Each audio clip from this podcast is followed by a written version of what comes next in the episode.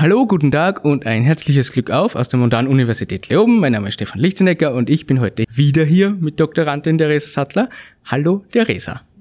Hallo Stefan, freut mich, dass wir heute wieder miteinander sprechen. Mich freut es auch sehr. Theresa, das letzte Mal haben wir über Mineralwolle und den Unterschied zu Asbest gesprochen und die Auswirkungen auf, auf Deponien, wenn Mineralwolle deponiert wird und über die Möglichkeiten, Mineralwolle weiter zu verwenden. Wie ist denn deine Forschung jetzt da weitergegangen bezüglich Mineralwolle? Ja, genau. Also wir haben da viel über die Deponierbarkeit gesprochen, über technische Möglichkeiten, über die Standfestigkeiten auf Deponien beziehungsweise die Auswirkungen von Mineralwolleabfällen, wenn sie eben auf diesen Asbestkompartimenten abgelagert werden. Und in der Zwischenzeit habe ich mich sehr intensiv mit der Eignung von Mineralwolle und Mineralwolleabfällen für zementtechnische Anwendungen beschäftigt, also Mineralwolleabfälle als Sekundärrohstoffe in der Zementindustrie, aber auch als Zumalstoffe. Theresa, warum wird denn in die Richtung geforscht, Mineralwolle als Zumalstoff bzw. sekundärer Rohstoff in der Zementindustrie zu verwenden? Also die Baubranche ist ja weltweit die größte Branche da werden global jährlich mehr als 4,6 Milliarden Tonnen Zement verbaut. Und das in etwa kann man sagen, diese Herstellung bedarf 2,8 Milliarden Tonnen CO2 oder 2,8 Milliarden Tonnen CO2 entstehen durch die Zementherstellung.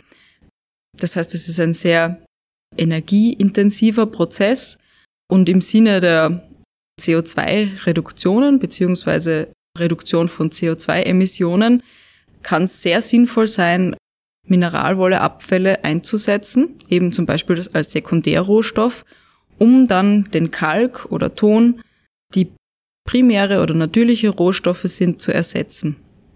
Das heißt, der Vorteil ist, einerseits können im Zementwerk CO2-Emissionen reduziert werden, andererseits kann eben dieser Mineralwolleabfall, worüber, worüber wir beim letzten Mal schon gesprochen haben, dass der eben auf der Deponie viel Platz verbraucht, eingesetzt werden und somit Deponieraum geschont werden und worüber wir beim letzten Mal ja auch gesprochen haben, also es gibt ja sogenannte lungengängige Fasern bei den Mineralwollefasern. Durch diesen Prozess im Drehrohrofen wird das Material so erhitzt, dass die Fasergeometrie zerstört wird. Das heißt, ich habe danach das gefährliche Kriterium, was bei gefährlichen Mineralwollefasern eben besteht, zerstört. Theresa, du schreibst, dass Mineralwolle ein aufbereiteter, hydraulisch wirksamer Zusatzstoff sein kann. Wie kann man sich das vorstellen? Also wenn ein Material hydraulisch äh, wirkt oder hydraulisch reagiert, heißt das, dass zum Beispiel eben so ein Bindemittel mit Wasser angemacht oder wenn es mit Wasser in Kontakt kommt, erhärtet. Also aufbereitet hydraulisch wirksame Zusatzstoffe sind zum Beispiel Hüttensand oder Flugasche. Die werden dann bei der Klinkermalung beigesetzt und so Hüttensand zum Beispiel entsteht durch Granulation von Hochofenschlacke, ist ein glasig erstarrtes Material und durch die feine Vermahlung entstehen dann zum Beispiel bei sulfatischer Anregung, also Anregung mit Gips oder alkalischer Anregung durch Calciumhydroxid, hydraulische Eigenschaften. Und eine Flugasche ist ein feinkörniger Staub, der hauptsächlich aus kugelförmigen Partikeln, die glasig sind, besteht und entsteht zum Beispiel bei der Verbrennung in Müllverbrennungsanlagen oder auch bei Wärmekraftwerken und hat puzzolanische Eigenschaften. Das heißt, beim Anmachen durch Portlandzement und Calciumhydroxid in wässriger Lösung reagiert die Flugasche und es bildet sich dann so eine CSH-Phase, Calciumsilikat-Hydratphasen. Phase. Und das Ganze ist eben wichtig für die Festigkeit. Und nun ist eben der zweite Weg, um Mineralwolleabfälle im Zementwerk einzusetzen, jener Mineralwolleabfälle als Zumalstoff zu verwenden. Das, das heißt, bei der Klinkermalung beizumengen. Das Ganze ist aber nur möglich, wenn eben eine gewisse hydraulische Wirksamkeit gegeben ist, ähnlich wie zum Beispiel eben bei so einem Hüttensand oder einer Flugasche. Und dafür ist dann die Mineralwolle fein aufgemahlen worden und der Aktivitätsindex bestimmt worden.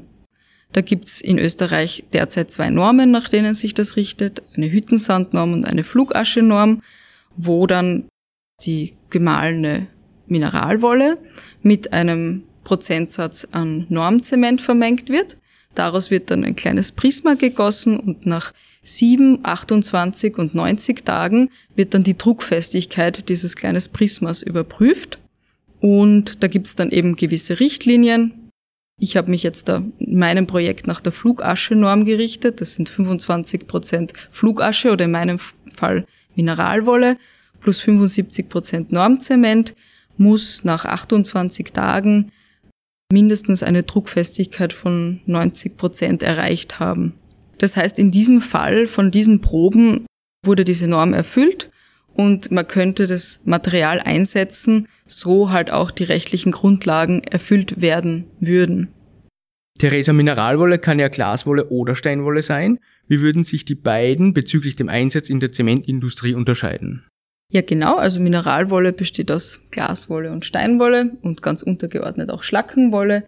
Und ähm, man muss dazu sagen, dass die Steinwolle, die ja auch Eisen enthält und Aluminium, sehr gut geeignet ist, um eben jetzt natürliche Rohstoffe zu ersetzen, da ja im Zementwerk auch Eisenträger und Aluminiumträger extra zugefügt werden müssen.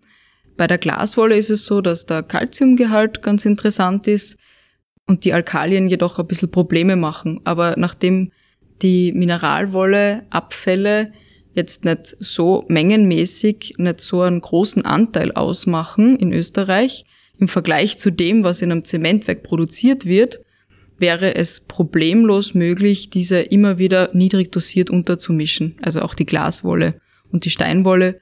Das Ganze funktioniert auf der chemischen Ebene sowieso sehr gut. Was wären denn die Vorteile für die Umwelt, Mineralwolle in der Zementindustrie einzusetzen?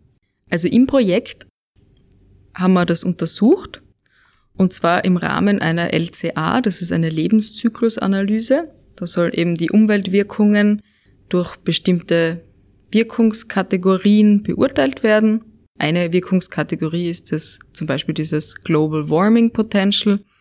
Und wir haben da verschiedene Szenarien bewertet.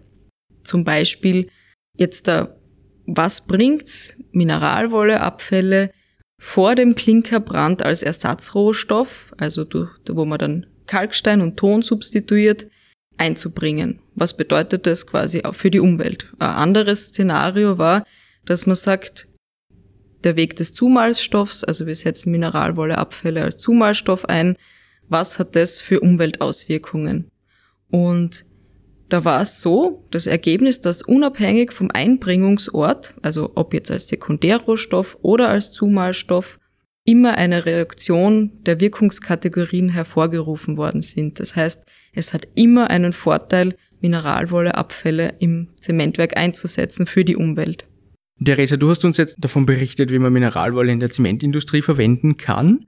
Gibt es denn in der Zukunft noch andere Verwertungsmöglichkeiten für Mineralwolle? Mhm, also in meinem Projekt schaue ich mir momentan auch noch die Verwendung als Versatzprodukt an, beziehungsweise Verwertung von Mineralwolleabfall als Versatzprodukt oder im Versatz. Also das ist so, Versatz ist, dass man untertägige Hohlräume ausfüllt, um gebirgsstabilisierend zu wirken. Und Mineralwolleabfälle können dann mit anderen Bindemitteln zusammen eine, ein sogenanntes Versatzprodukt ergeben und in den Berg hineingepumpt werden, wenn es jetzt eine pumpfähige Rezeptur ist, dort die Hohlräume ausfüllen, das erhärtet dann im Berg drinnen und das Ganze ist dann stabilisiert. Mhm. Und das ist das, woran du gerade forschst oder arbeitest? Ja, genau, da gibt's mehreres zu beachten. Einerseits ist je nach Standort wichtig, welche Druckfestigkeit dieses Material dann hat, wenn es erhärtet ist. Und zusätzlich ist natürlich auch wichtig, dass Grubenwässer nicht verunreinigt werden durch das Material, was da reinkommt, um das ganz vereinfacht zu sagen. Das heißt, die Elution oder die Laugung des Materials ist auch wichtig, dass da keine Schadstoffe dann in die Umwelt gelangen können und dann im Worst Case irgendwelche Bäche verunreinigen oder so. Das heißt, einerseits ist eben wichtig, die mechanischen Eigenschaften oder Anforderungen zu erfüllen und andererseits eben auch chemisch gesehen, dass da die Umwelt nicht verunreinigt wird und dass man da kein Versatzprodukt entwickelt, was dann im Endeffekt einen Schaden anrichten kann. Theresa, die ganze Untersuchung hin bezüglich Mineralwolle läuft unter dem Projekt Rezimin.